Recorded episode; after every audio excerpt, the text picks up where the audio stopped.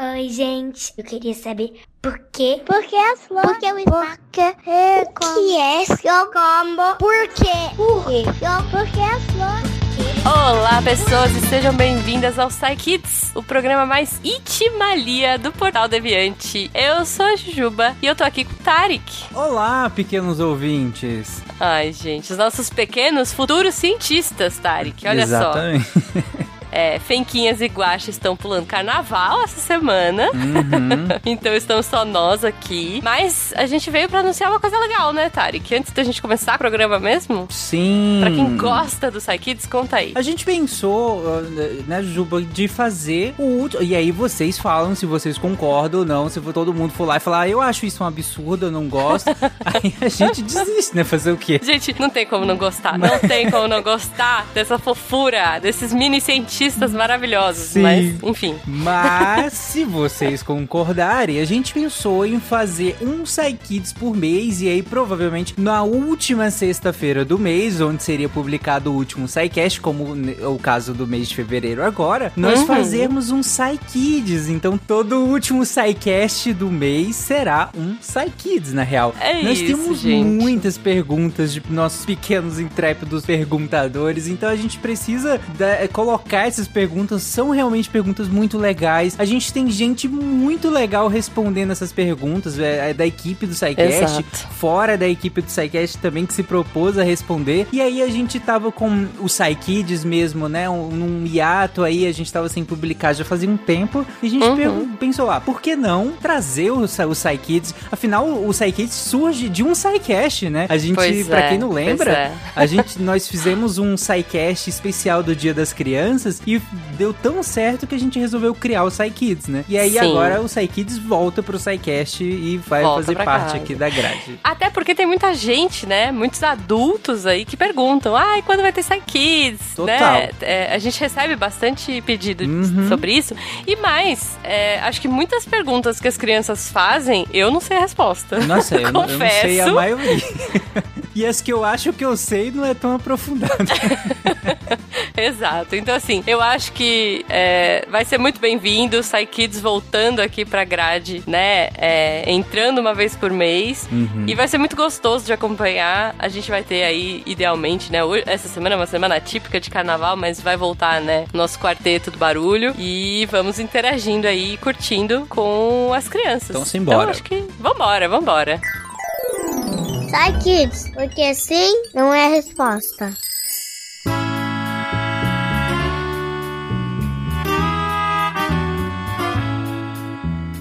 E você que discordou e acha, não, essas perguntas do PsyKids eu acho fácil.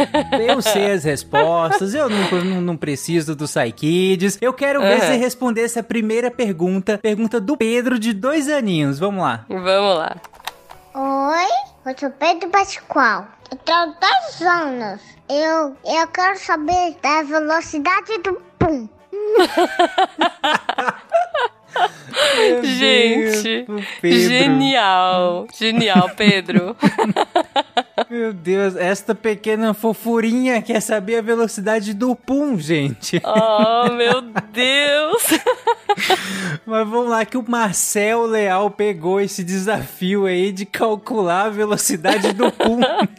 Para uma um pequeno cientista. Boa sorte, Marcel, vamos lá. Oi, Pedro. Meu nome é Marcel Leal e eu não sou exatamente um cientista, mas eu adoro ficar procurando curiosidades, ficar pesquisando. E a sua pergunta me, me despertou uma curiosidade muito grande aqui. Qual é a velocidade do pum? E aí eu fui pesquisar e eu descobri algumas coisas muito legais. Primeiro eu fui entender como é que o pum é formado, né? É, E o pum, Pedro, é formado principalmente pelo, pela, pela, pelo ar que a gente engole, sabia? É só 10% dele que é aquela fermentação dos bichinhos que ficam na nossa barriga, no nosso intestino, que é a parte mais fedorenta do pum. Essa parte é só 10%. O resto todo é o ar que a gente engole durante o dia, quando a gente tá falando, quando a gente tá comendo, quando a gente tá bebendo. Uma outra curiosidade que eu achei aqui que eu achei bem legal. Você sabia, Pedro, que nenhum pássaro, nenhum passarinho solta pum? Sabe por quê? Eles não têm bactérias no, no aparelho digestivo e acabam nem engolindo ar também. Então eles não soltam pum. O passarinho é o único bicho que, a única espécie, uma das únicas, uma das poucas espécies que não soltam pum de jeito nenhum. E, mas também tem um mamífero que não solta pum. Bicho preguiça, que é um bicho grande até, né? Não dá nem para imaginar que ele não solta pum. Mas isso acontece, ele, a digestão dele é muito lenta. Então ele. O corpo acaba absorvendo todos os gases que, que o bicho produz, que a bicho, o bicho preguiça produz. O corpo dele acaba absorvendo e ele não solta pum durante a vida. Tem algumas espécies, inclusive, que o pum ajuda até a sobreviver. É, peixe também solta pum, né? Então tem alguns, alguns peixes que ficam muito fundo no rio, no, no, no, no mar, que eles ficam no escuro e eles acabam usando o pum para se comunicar um com os outros também. Não é louco? Eu descobri aqui também que tem uma outra espécie de inseto, que é tipo uma mariposa também, que, que quando ela tá na fase de larva, ela solta um pum com uma substância química que atordoa o cupim, que é a comida dessa larva. Então ela, quando, quando a cupim tá chegando perto dela, dessa, na fase de larva, né, ela solta um pum na cara do cupim ali, o cupim fica meio grog, meio atordoado, e aí ela usa, come o cupim, que é a comida dela. Mas vamos pra, pra sua dúvida, que eu achei sim, tá? Qual a velocidade do pum? Se a gente tá falando, Pedro, da velocidade com que ele sai da gente, em tudo que eu encontrei aqui, a média é mais ou menos de 3 metros por segundo quando a gente solta o pum, que dá mais ou menos 10 km por hora. Nem é tão rápido assim, né? Mas tem também a velocidade com que o pum se espalha no ambiente também, né? E aí vai depender de um monte de coisa. É, se o lugar é aberto, se o lugar é fechado, né? Se tem vento ou não, se o clima tá quente, se tá mais frio. Então todas essas coisas influenciam na velocidade com que o pum se espalha, não com que ele sai, né? Com que ele sai é sempre a, a mesma velocidade. Mas com que ele se espalha depende bastante do ambiente. Mas normalmente é bem devagar e o, o, e o nosso pum acaba durando muito pouco no, no, nos, no lugar onde a gente tá, né? No ambiente que a gente tá. Depois de um minutinho ele acaba se misturando com ar e a gente nem, nem percebe mais o, o, o pum. A não ser que a gente esteja dentro do elevador, né? Aí fica complicado. Então não solte pum no elevador, tá bom, Pedro? Um beijo para você, continue perguntando. muito bom, Pedro, muito bom. aproveita que você só tem dois aninhos e solta pum no elevador, Pedro. Olha, Tarek, sabe quem solta muito pum aqui em casa? Hum. O Nix, o meu cachorro. Gente, ele é, a gente chama ele de cãozinho atômico, porque Tadinho. ele é caprichado. Sério, se essa velocidade pra espalhar o cheiro é rápida no- nas outras pessoas, no Nix não. Meu Deus, demora muito. Quando ele solta pum, a gente sai correndo. Então fica aí, Pedro. Então o seu punzinho provavelmente sai a 10 km por hora. Olha aí que legal. Caramba, Você consegue correr a legal. 10 km por hora, Pedro? Duvido, duvido. Ai, acho que nem eu consigo.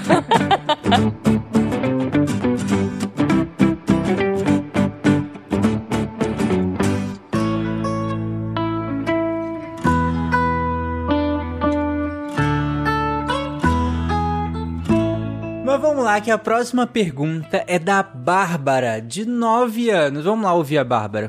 Olá, meu nome é Bárbara e eu tenho 9 anos. E eu queria saber por que depois que a gente passa um tempo no sol, a gente entra em casa e enxerga tudo escuro. Nossa, muito Olha boa aí. essa pergunta. É muito boa essa pergunta, bem legal. Inclusive também quando a gente acorda, né, e aí vai sair já direto pro, pra área externa de casa, que tá sol, meu Deus, assim, parece que o olho não, não, não desgruda a pálpebra um da, uma da outra, assim, não abre Uhum. de jeito nenhum, assim, é muito horrível. Pois é, pois é. Mas vamos lá que a Dil vai te responder. Oi, Bárbara. Meu nome é Gil e eu vou responder a sua pergunta, que aliás a minha irmã de 10 anos também quer saber a resposta.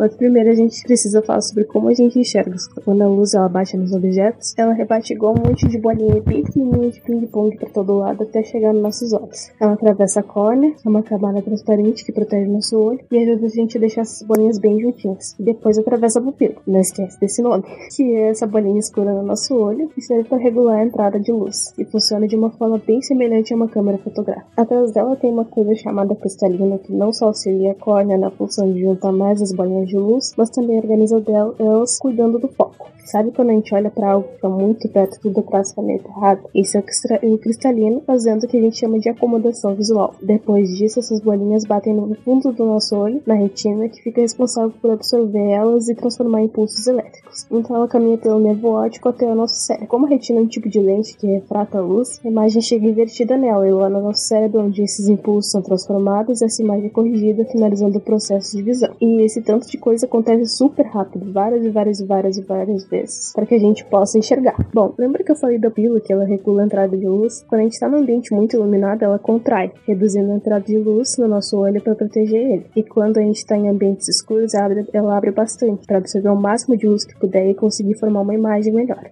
Uh, você pode observar esse fenômeno de frente para o espelho. Você pode pegar o celular, ligar o flash perto de você, mandar a ponta pro olho. Você vai ver que a pupila vai se mexer até diminuir. Quando você desligar, vai ver ela aumentar lentamente. E é justamente isso que acontece quando a gente sai no sol ou para algum ambiente mais iluminado e depois volta para dentro de casa. No sol, como é um ambiente muito iluminado, a pupila se contrai bastante, deixando passar luz o suficiente para a gente enxergar sem machucar a retina. Mas quando a gente volta para dentro de casa, ela tá botar, configurada para ambientes com muita iluminação. Então ela tá fechadinha e por isso recebendo pouca luz desse ambiente, que faz a gente enxergar tudo escuro. Ela, aí ela abre, se adapta e a gente volta a enxergar normal. Dá para você observar esse fenômeno usando uma câmera também. Quando a gente abre a câmera e clica em uma parte clara da imagem que ela tá mostrando, tu vai ver que a imagem fica mais escura e a lente da câmera fechando para você ver menos luz e tentar pegar mais detalhes dessa parte da imagem. E quando a gente clica numa parte mais escura, acontece o oposto. A imagem fica mais clara para tentar detalhar mais essa parte também. Uh, na fotografia, o negócio é encontrar o equilíbrio entre essas duas partes, ou editar as fotos depois. Mas ainda bem que o nosso cérebro já faz isso pra gente, né? Um beijo. Bom, tá vendo aí, Bárbara? Então por quê? E inclusive, enquanto a Jill explicava, eu lembrei um, uma coisa que uma vez eu, eu tava vendo. Você sabe, Juba, por que, que, a gente não pode usar aqueles óculos de sol falsificado? Sabe aqueles que a gente vê bem baratinho na rua, às vezes?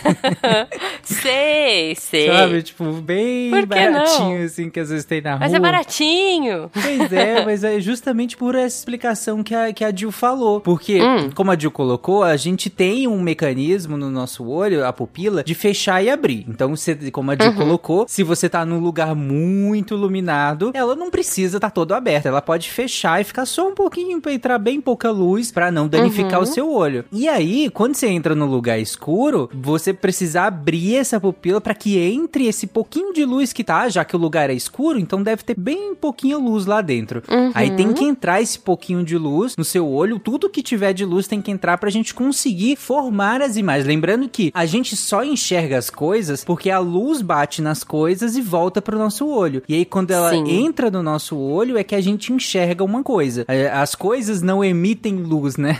Exceto o uhum. sol, né?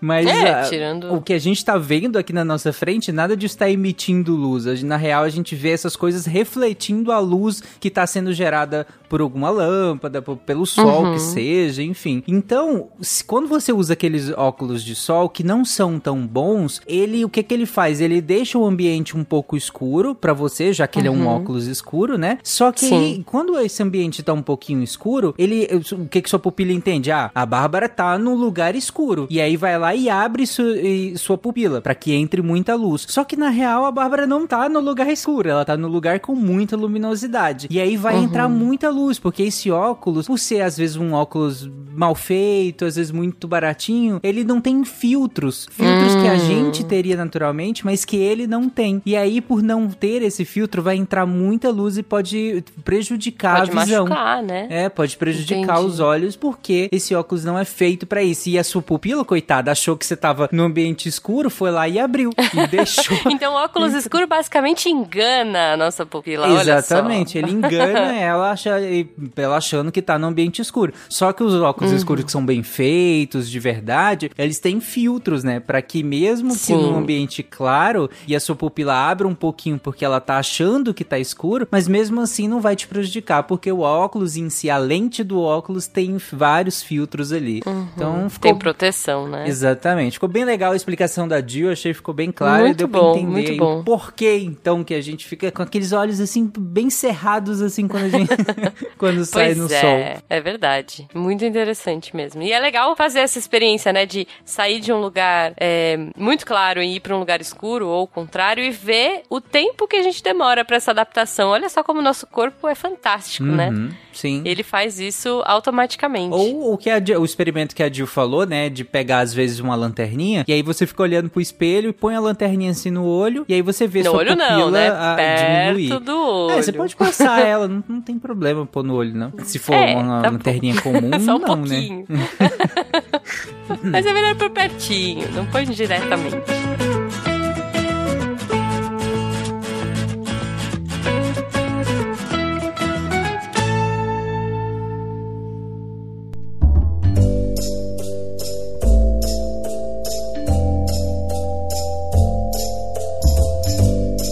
Bom, mas vamos lá, que a próxima pergunta é a pergunta do Pablo, de 5 aninhos. Vamos lá. Meu nome é Pablo, eu tenho 5 anos eu moro em Manaus. Eu quero saber por que a Vitória Regia Astro abre de noite. Gente, que fofo! o pequeno Pablo de Manaus. Pablo. Gente, e que observador, né? Que observador esse Pablo, que reparou que a Vitória Regia só abre à noite. Exatamente. Vamos lá, que a Samanta vai te responder, pequeno Pablo de Manaus. Ai, responde para mim também, que eu não sei. Olá, Pablo. Obrigada pela pergunta.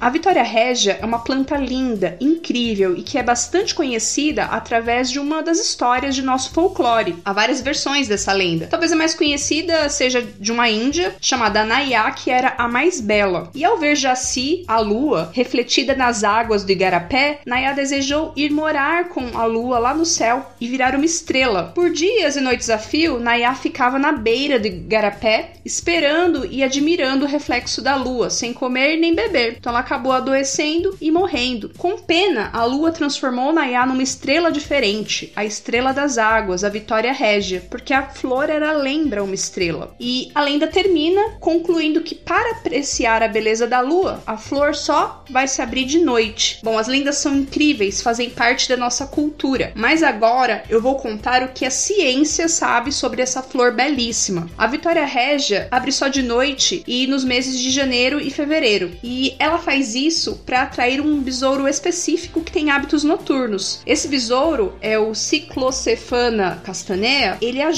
a Vitória Régia no seu desenvolvimento. Ao ser atraído pelo cheirinho das flores, ele acaba carregando o pólen das flores no corpo dele. Aí ele vai de flor em flor e dessa maneira ele consegue fecundar a flor. Quando a flor está fecundada, ela se fecha e se transforma num fruto. Esse fruto ele afunda no igarapé e dá origem a novas sementes. Muitas plantas fazem como Vitória Régia, tendo as suas flores abertas somente de noite para atraírem determinadas espécies de insetos que fazem parte da, do ciclo de vida da planta. Elas precisam dessas espécies para fazer a polinização. Então a gente pode dizer que a planta ela acaba adaptando seus horários aos horários dos insetos que as ajudam. A Vitória Régia é nativa da região norte do Brasil e por lá tem esse besouro que eu falei. Mas se alguém levar uma semente de Vitória Régia e plantar em um lago de uma região que não tem esse besouro, que é atraído pelo cheirinho das flores, a polinização vai ter que ser feita de maneira manual. Alguém vai ter que ir na flor masculina, pegar o pólen e depositar manualmente e com muito cuidado na flor feminina. Se isso não for feito, o fruto não vai se desenvolver e não vai dar origem a novas plantas. Muito obrigada pela sua pergunta, até a próxima e tchau, tchau. Ai, eu confesso que eu, eu achei, achava a Vitória Regia linda, mas agora eu não sei se eu gosto muito não, porque eu tenho medo de besouro. e eu não sei se eu gosto, ela fica atraindo os besourinhos. Hum. Ai, ai, ai. Mas ficou aí, então a Vitória Régia se adapta. Que legal. Na verdade, assim. Muito é, legal. Todos os animais fazem isso, né? E plantas também, né? Olha então... só. Aliás, eu vim pesquisar, olha só. Enquanto eu tava ouvindo a Samanta, eu fiquei pensando o que será que é um igarapé. Você sabe o que é um igarapé, Tari? Sei, eu cresci no Pará, né? Ah, é verdade. Então explica o que é o igarapé. o igarapé não, não é um pequeno riozinho, né? Um pequeno lago? Exatamente. Mas o igarapé eu não sei é um... a definição exata, né? É isso, é um um rio pequenininho, é um bracinho do rio, né? Um caminho percorrido por um rio, um canal. Mas olha só, eu achei muito legal. É, essa palavra, igarapé, vem do tupi-guarani, que quer dizer caminho de canoa. Hum, olha aí. Olha só que bacana. Legal, legal. Muito bom, né? Tá vendo? A gente traz cultura. O... Inclusive o Pablo, ele é do, de Manaus, né? Como ele falou. Uhum. Ele já deve ter ouvido essas lendas pra caramba lá. Eu lembro que quando eu era pequeno, eu tive um, uma matéria na escola que chamava Estudos Amazônicos. E que legal! Eu tinha né, aulas, de, inclusive, de algumas dessas lendas típicas da região. E tem muita lenda legal lá, é, de, de cobras enormes, de um monte de coisa. Eu, acho, eu achava divertidíssimo as lendas de lá, Caramba. inclusive. É isso, vamos estudar mais essas lendas. Eu adorei a pergunta do Pablo, porque agora, olha, me abriu um montão de perguntas novas. Agora uhum. eu quero estudar muito mais sobre garapé, sobre lendas do Nordeste, do Norte, de todos os cantos do, do Brasil.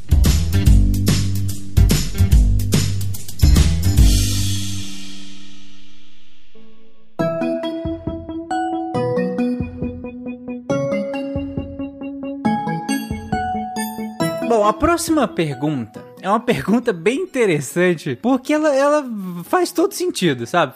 É, é aquela. As crianças, elas chegam. Eu não sei, eu, assim, eu não tenho pouca convivência com crianças, na real, então eu não sei qual é a idade exata, Juba, mas as crianças chegam no, no, num certo período que elas começam a, a, ter um pensamento lógico que eu acho sensacional, assim, que é de uhum. regredir algumas coisas. De, do uhum. tipo assim, se existe tal coisa, alguma coisa tem que ter existido para que essa exista. E se essa Sim. existe, ela tem uma parte partezinha ali que te, tem que ter existido antes. E se eu acho okay. muito sensacional como as crianças chegam. Eu, eu não sei se é uma fase exatamente, eu não entendo muito de desenvolvimento infantil, mas eu acho sensacional como elas começam a, a fazer essas regressões, essas digressões, assim, é muito, eu acho sensacional. Pensamentos lógicos, né? É, muito, muito acho, bacana mesmo. Eu, eu acho fascinante. Mas vamos lá, vamos ouvir o Pedro, ele vai fazer a pergunta dele.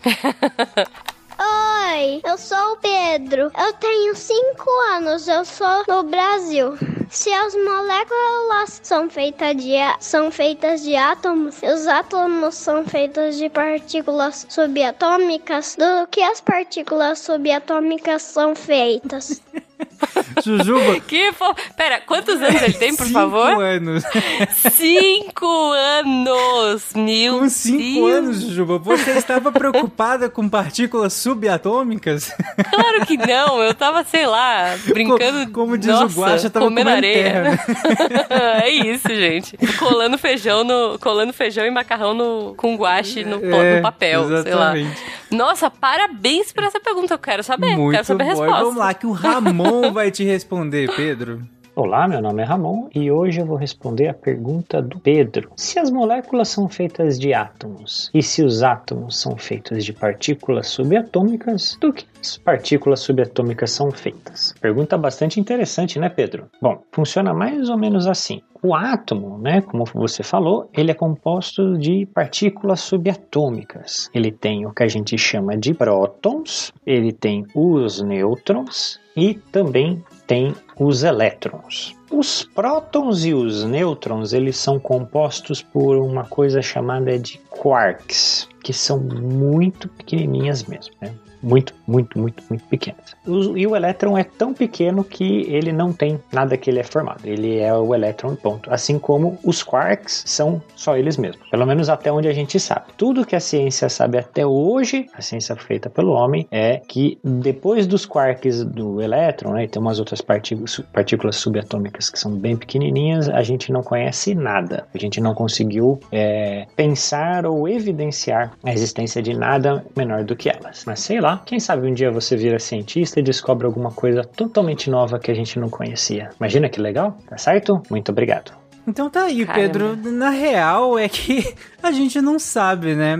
Aliás, o que a gente sabe é, como o Ramon colocou, uh, que há um limite a, a, até onde a gente consegue dividir essas coisas, né? Que esse limite, no caso, seriam essas partículas subatômicas. Agora, do que exatamente elas seriam formadas e se há uma maneira de dividi-las a ponto de ser formado por outra coisa, aí, aí, aí, Pedro, você vai ter que crescer, estudar e descobrir pra gente o que que é. É. É, porque se a gente pensar ó, muito antigamente, quando não existia, sei lá, o um microscópio, a gente não fazia ideia dessas coisas que a gente sabe hoje. Exatamente. Então, a ciência foi evoluindo e a gente chegou até onde o Ramon comentou, é. né? Pedro, você sabia que teve uma época que a gente achava que nunca ia conseguir descobrir o que, que tem dentro do nosso corpo? Teve, teve uma é época que os médicos da época, os cientistas da época falavam, cara, desiste, a gente nunca vai saber o que, que tem dentro, a gente nunca vai descobrir o que, que causam doenças. É, na época, inclusive, a homeopatia bombava, né? Porque.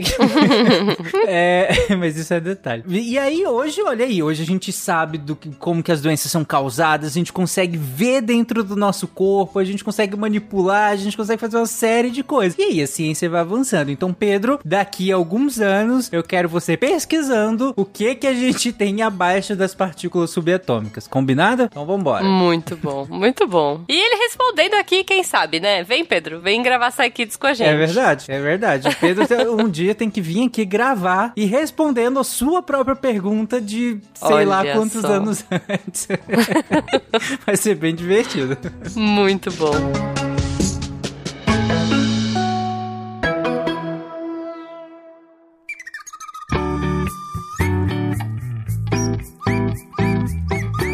Mas vamos lá que a próxima pergunta é a da Samara, de 9 aninhos.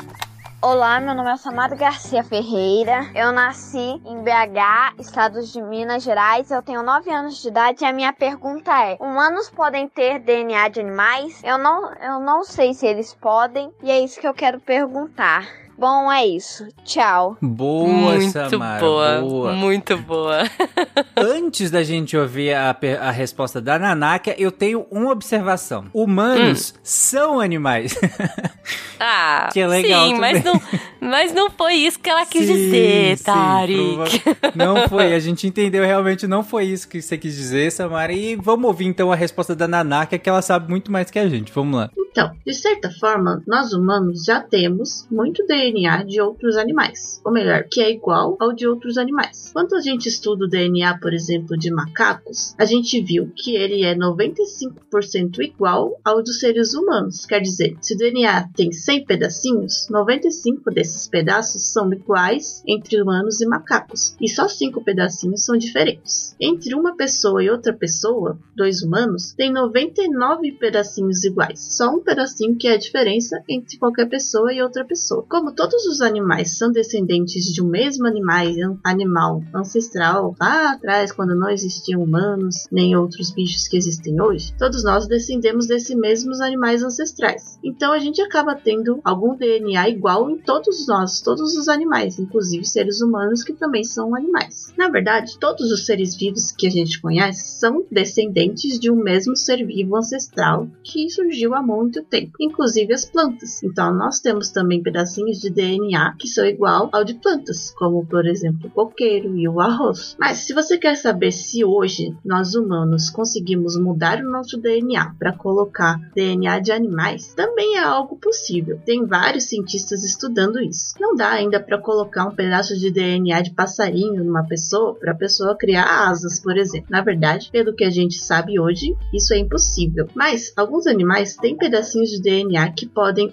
ajudar a sobreviver a doenças como câncer, diabetes e outras. E se a gente colocar isso nos humanos, pode ser que a gente também consiga produzir essas substâncias e ficar mais resistentes e mais saudáveis. Mas mesmo isso ainda não é feito porque é muito difícil e muito perigoso. Então, muitas pessoas estão estudando isso para conseguir usar de alguma forma, já que o nosso corpo pode funcionar de um jeito diferente do animal e acaba acontecendo alguma coisa ruim. Então, a gente ainda tem muito que estudar sobre esse assunto. Ótima resposta da Nanaka. Inclusive, tem até um adendo. A Nanaka explicou muito bem essa questão de, de nós somos animais também, nós somos descendentes, né, dos mesmos animais, do- dos mesmos. Nós temos os mesmos ancestrais. E ela falou, do- já que todos os seres vivos, né, compartilham do mesmo ancestral, então meio que a gente. é todo mundo meio aparentado, todo mundo é meio primo, né? Olha, só todo mundo é meu primo, muito bom. Porém, a gente não só tem DNA compartilhado com outros animais, como a gente também tem DNA de coisas que nem são vivas, de estruturas que a gente nem considera elas como vivas de verdade. Assim, há controvérsias? Ah, mas, por exemplo, nós temos DNA de vírus no nosso DNA. Então, no nosso DNA, a gente também tem DNA viral lá, em algum, algumas partes do nosso DNA lá. Pra você ter noção, Samara, como a gente tem DNA até de estruturas que a gente sequer considera elas um ser vivo de verdade, como eu, Caramba. você, os cachorrinhos, gatinhos, enfim, e, e outros tantos seres vivos. É, é uma salada mista total DNA, né? Olha só, mas eh, eu fiquei pensando, né? Ela disse que a gente também tem um pouco de DNA de planta, porque lá dos ancestrais e tudo mais. Então, quando eu falo pra alguém, bom dia, flor do dia, eu não tô errada. Eu não tô errada. A pessoa tem um pouco de flor, olha só. o, o meu, por exemplo, é de, de, beterraba, uai. Ah, imaginei. Obviamente. Como um beterraba, crianças. Exatamente, como um beterraba. É delicioso. E- Mas É é, muito legal, né? A Nanak explicou super legal isso, que como a- na real, não é que não é nem que a gente. A pergunta da Samara é se humanos podem ter DNA de animais. Não é nem que a Uhum. gente tem DNA de animal. É que na real, é, nós e os animais compartilhamos quase o mesmo DNA. Isso é Caramba, espetacular, é isso. chocante. Tipo, muito- É muito, é muito fantástico. A gente muda assim, pouquinho, assim, cinco coisinhas, seis coisinhas. E é ali. muito doido pensar, né, que que cinco coisinhas que a gente muda faz a gente ser muito diferente. É, de certa forma, sim. Assim, claro, é em forma, né? Em, em- às vezes em desenvolvimento cognitivo. Mas é interessante pensar também que a gente ser tão próximo assim dos animais nos faz pensar que, na real, os animais eles têm muitas coisas em comum com a gente, né? É, eles Uhum. sentem, a boa parte deles sentem como a gente, como a gente, né? Sente frio, sente medo, sente um monte de outras coisas, é, sente amor, Uhum. tá, sabe? É uma, uma complexidade. Nós somos complexos, nós seres humanos, mas os animais também são. Eles têm a própria complexidade deles. Isso é muito legal, porque na real a gente compartilha de grande parte do nosso DNA, né? Com os animais. Muito legal, muito legal.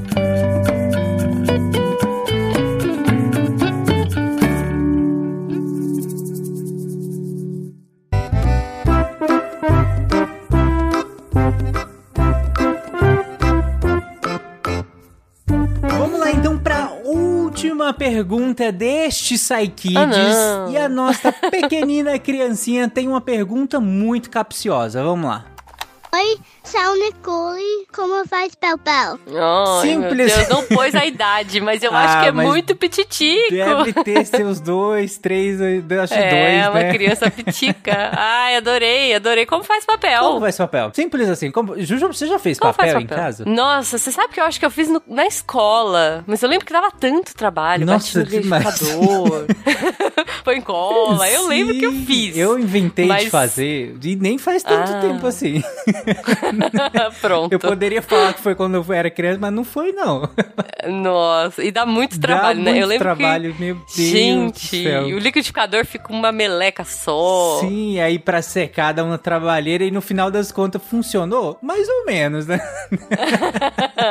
Olha aí. Mas assim, esse método é de reciclagem, né? A gente pega ali o Ah. papel e re- recicla ele. É, mas ele, o que ele perguntou na real é como que Como faz, faz o papel. papel. Vamos lá que a Isabela verdade. vai responder. Oi, Selmi, tudo bem? Então, o papel é feito usando árvores. A maioria dessas árvores são eucaliptos. Eles escolhem eucaliptos porque eles crescem rápido e também possuem boas fibras para fazer papel. As plantações de eucalipto são feitas especialmente para a gente fazer papel. Então, nenhuma árvore precisa ser tirada da natureza para a gente ter papel. Os troncos das árvores, dos eucaliptos, são cortados em pedaços pequenos, como se fossem quadrados pequenos de madeira, que a gente chama de cavaco. O que esses pedaços, esses cavacos de madeira têm, que é necessário para a gente fazer o papel, são as fibras de celulose. Mas como eles não têm só isso, eles têm outras coisas que não são úteis para o processo de fazer papel, a gente precisa separar a celulose da madeira. Para fazer essa separação, os cavacos de madeira são colocados com produtos químicos em uma espécie de panela de pressão que vai cozinhar essa mistura toda para tirar a fibra de celulose. Esse caldo de celulose que sobra é, passa por mais um processo químico para ficar branco, igual o papel que a gente usa para escrever. Depois que tá tudo bem branquinho, a celulose já tá pronta para ser a matéria-prima principal do nosso papel. Ela ainda tem bastante água e tá um pouco mole. Mas a partir daí, o uso que a gente vai fazer desse papel pode variar. E aí os produtos químicos que eles colocam é, tem alguma variação. Mas para fazer aquela folha de sulfite branquinha que a gente usa para escrever e desenhar, são colocadas nessa mistura de celulose branca mais produtos para deixar esse papel macio, sem nenhum enrugado, sem nenhum defeitinho, nada que possa atrapalhar a nossa escrita ou quando a gente está desenhando. Essa mistura depois desses produtos vai para uma máquina para tirar a água e secar, e depois é enrolada numas bobinas grandonas de papel, como se fossem uns rolos bem grandões de papel. Depois que tudo isso seca direitinho, eles conferem para ver se o papel tá bem lisinho, bem branquinho e todo retinho para a gente conseguir desenhar e escrever sem nenhum problema. E aí depois eles cortam e embalam até chegar na gente. É, eu espero que eu tenha te respondido e manda mais perguntas, tá? Um beijão. Nossa, eu adorei isso. A gente faz pinheiro na máquina, na panela de pressão. Basicamente. Que legal, eu fiquei, eu fiquei imaginando assim, colocando tudo, tudo tipo uma sopa, sabe? Jogando os cubinhos de pinheiro. Tá vendo? Então quer dizer que o papel, ele vem das árvores, basicamente. Uhum. Então, muito respeito quando você estiver usando papéis. Não use papel à toa, porque ele veio de uma árvorezinha. Não, Enfim. mas com certeza é legal a gente pensar sempre se a gente precisa usar o papel ou não, né? Porque olha só que trabalhão que dá. Você precisa esperar uma árvore crescer, ficar grandona, pra cortar alguns pedacinhos dela, pra tirar dela pedacinhos menores ainda, que vão misturar com vários químicos e se transformarem no papel. Exatamente. Então, lembre de usar com muita parcimônia, com muito respeito, economizando papel, porque ele veio de uma árvore.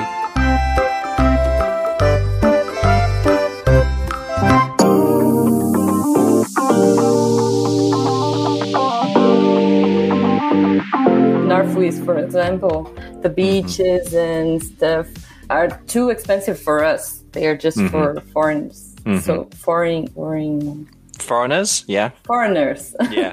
Okay.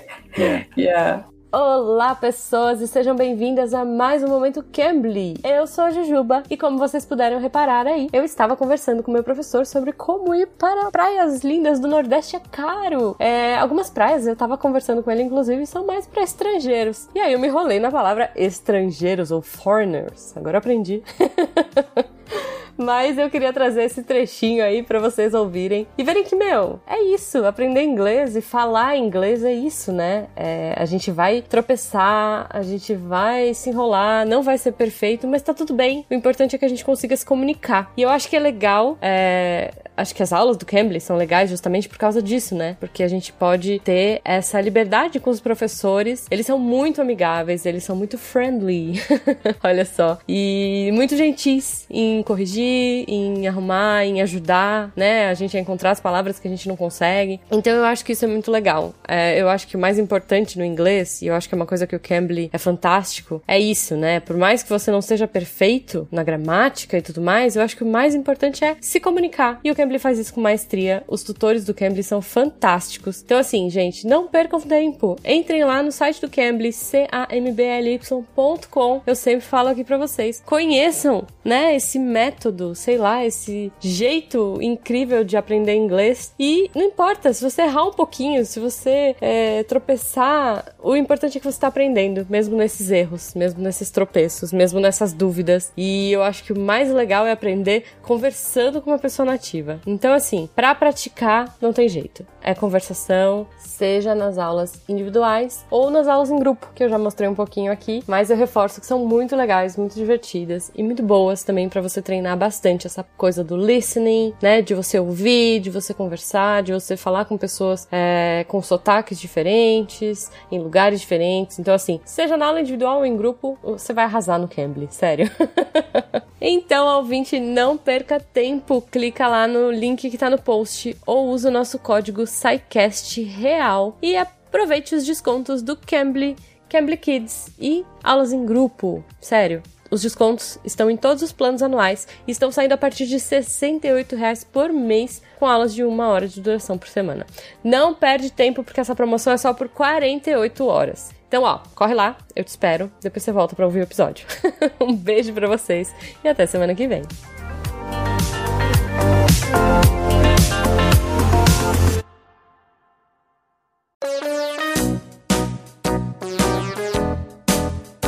Bom, então é isso, Jujuba. Nesse episódio de hoje, do, de- dessa semana do Psy Kids, a gente descobriu a velocidade do Pum. A gente descobriu. Adorei. Adorei essa. 10 Eu nunca mais vou esquecer. Nunca mais vou esquecer. mais, 10 km por hora. Vai é aqui, a gente vai estar sentado do nada na mesa com amigos, assim, gente, vocês sabiam Isso. que a velocidade do Pum é de 10 km por hora? É, o Psykids é ótimo pra conversa de bar, cara. Total, assim.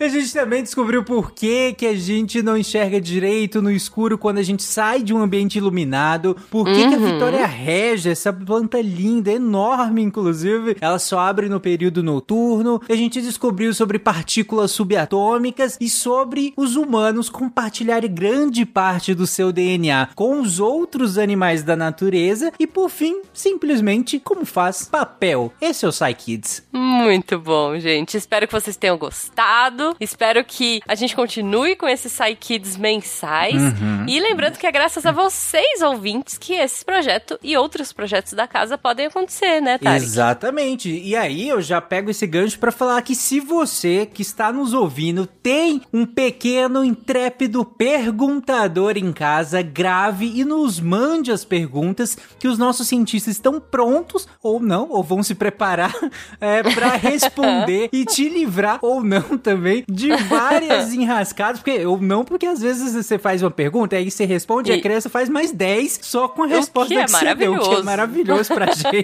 Então nos mande as, as, as perguntas pra onde pode nos mandar. Pode mandar pra contato arroba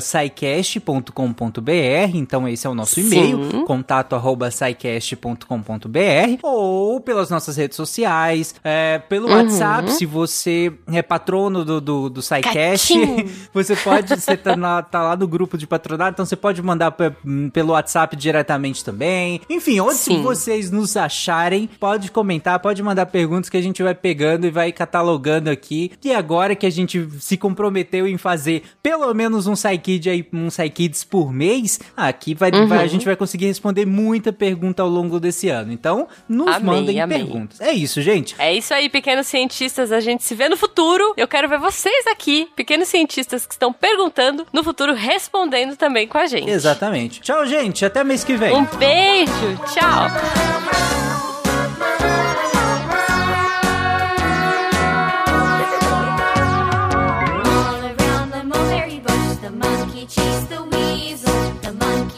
'twas all in good fun. Pop goes the weasel. Kids, descubra o mundo perguntando.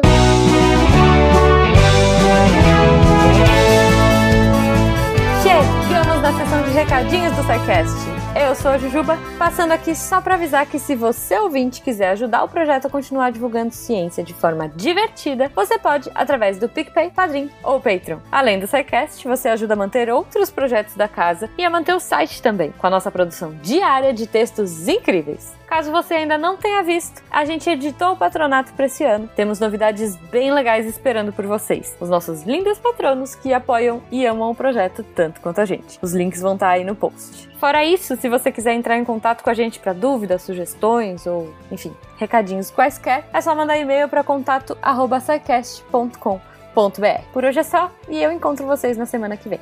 Tchau.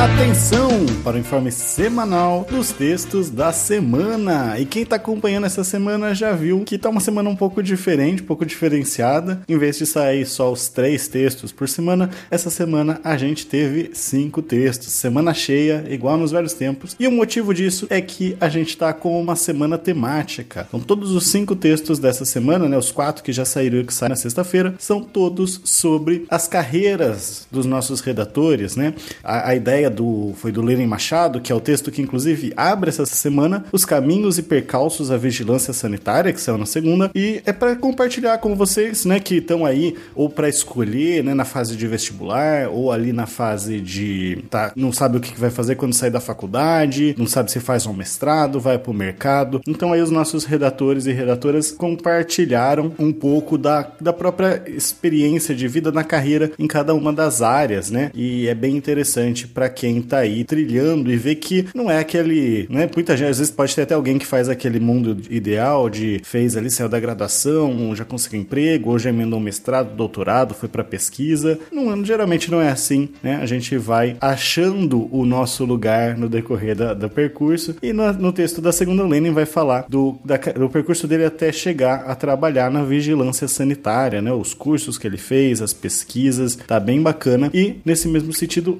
na terça, o texto da Karen Kolbe, recalculando a rota, que traz bem esse espírito de que às vezes a gente tem que parar para pensar, ver o que, que a gente realmente quer fazer para mudar, recalcular a rota, como diz o texto dela, e na trajetória dela aí que ela vai de engenharia de bioprocessos e biotecnologia, passa para medicina para recalcular a rota, eventualmente dentro da medicina também vai fazendo as suas adaptações para chegar até é, onde ela tá calculando ainda novas rotas, né? Porque a gente nunca para. E na quarta-feira, o Léo Souza vai falar da trajetória de um físico. E calma que não é sobre calcular trajetórias de projetos, embora seria um texto bem legal, mas um texto sobre como que ele passou pelo ensino técnico, se descobriu, é, até chegar na profissão que ele tem hoje de professor de física, que ele nunca pensou que ele ia fazer. Então, especialmente para quem tá aí nessa entrando no ensino médio, é bem legal para quem estiver pensando em ensino técnico, né, dar uma lida lá e ver se é para vocês. Na quinta, um texto do Vitor Camilo, o nosso músico, vai falar, vai escrever minha trajetória até aqui como músico e pesquisador. Uma faculdade que acho que muita gente tem vontade de fazer, mas fica naquela de, hum, será que vai dar dinheiro? Será que minha família vai aceitar? Dá uma lida que tá bem bacana, é, vai ajudar bastante quem tá nessa área, quem tá querendo essa área. E para fechar a semana, na sexta-feira, a dupla de advogados do SciCast, o Túlio Monegato Tonheiro e o Thiago Prote Spinato, vão falar da carreira, direito, advogado e muito mais, em que eles desmistificam um pouco, né? A gente pensa que advogado é aquele negócio que a gente vê em filmes, e no Brasil não é bem isso. Então eles falam como que é essa carreira de advogado, mas também outras carreiras ali nas áreas públicas, trabalhando para empresas e mesmo a carreira docente, que também é possível. Eu, por exemplo, entrei na carreira de direito pensando que ia ser advogado e saí sendo professor, então também tem essas possibilidades. E esses textos e muito mais você encontra em www.deviante.com.br. E já que a gente está falando de trajetórias, né, de carreiras, eu queria compartilhar com vocês a minha trajetória dentro do Deviante. É, eu lá para 2019, se eu não me engano, mandei um e-mail para contato@saicast.com.br falando que eu queria contribuir com as redações do Deviante, né? Desde que eu tinha me tornado padrinho, eu recebia os textos lá da do que o Fencas enviava, né, falando quais eram os textos da semana. Comecei a ler, e eu pensei, bom, eu posso fazer isso, né? Eu posso ajudar aqui humildemente fazendo textos das áreas que eu gosto. Comecei, né, a Deb na época me deu um super apoio. Ela inclusive depois veio me chamou para escrever pauta pro SciCast, para gravar, comprou um microfone e tudo mais. E depois disso, né, graças a esse primeiro e-mail que eu enviei, já gravei SciCast, RP Guacha, Missangas, é, fui entrando no mundo do Deviante. E você também pode fazer isso. É só mandar um e-mail e entrar para a equipe de redatores para ajudar a fazer a ciência cada vez mais divertida. E eu sou o André Trapani, abrindo as portas para vocês entrarem para a divulgação científica e apagando a luz da Torre Deviante. Se a ciência não for divertida, tem alguma coisa errada. Tem que ser divertida. A coisa mais divertida que tem é a ciência.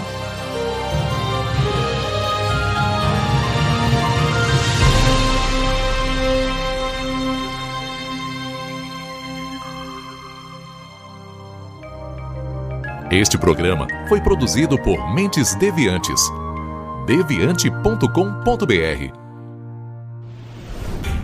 Este programa foi editado por Tapcast. Edições e Produções de Podcast.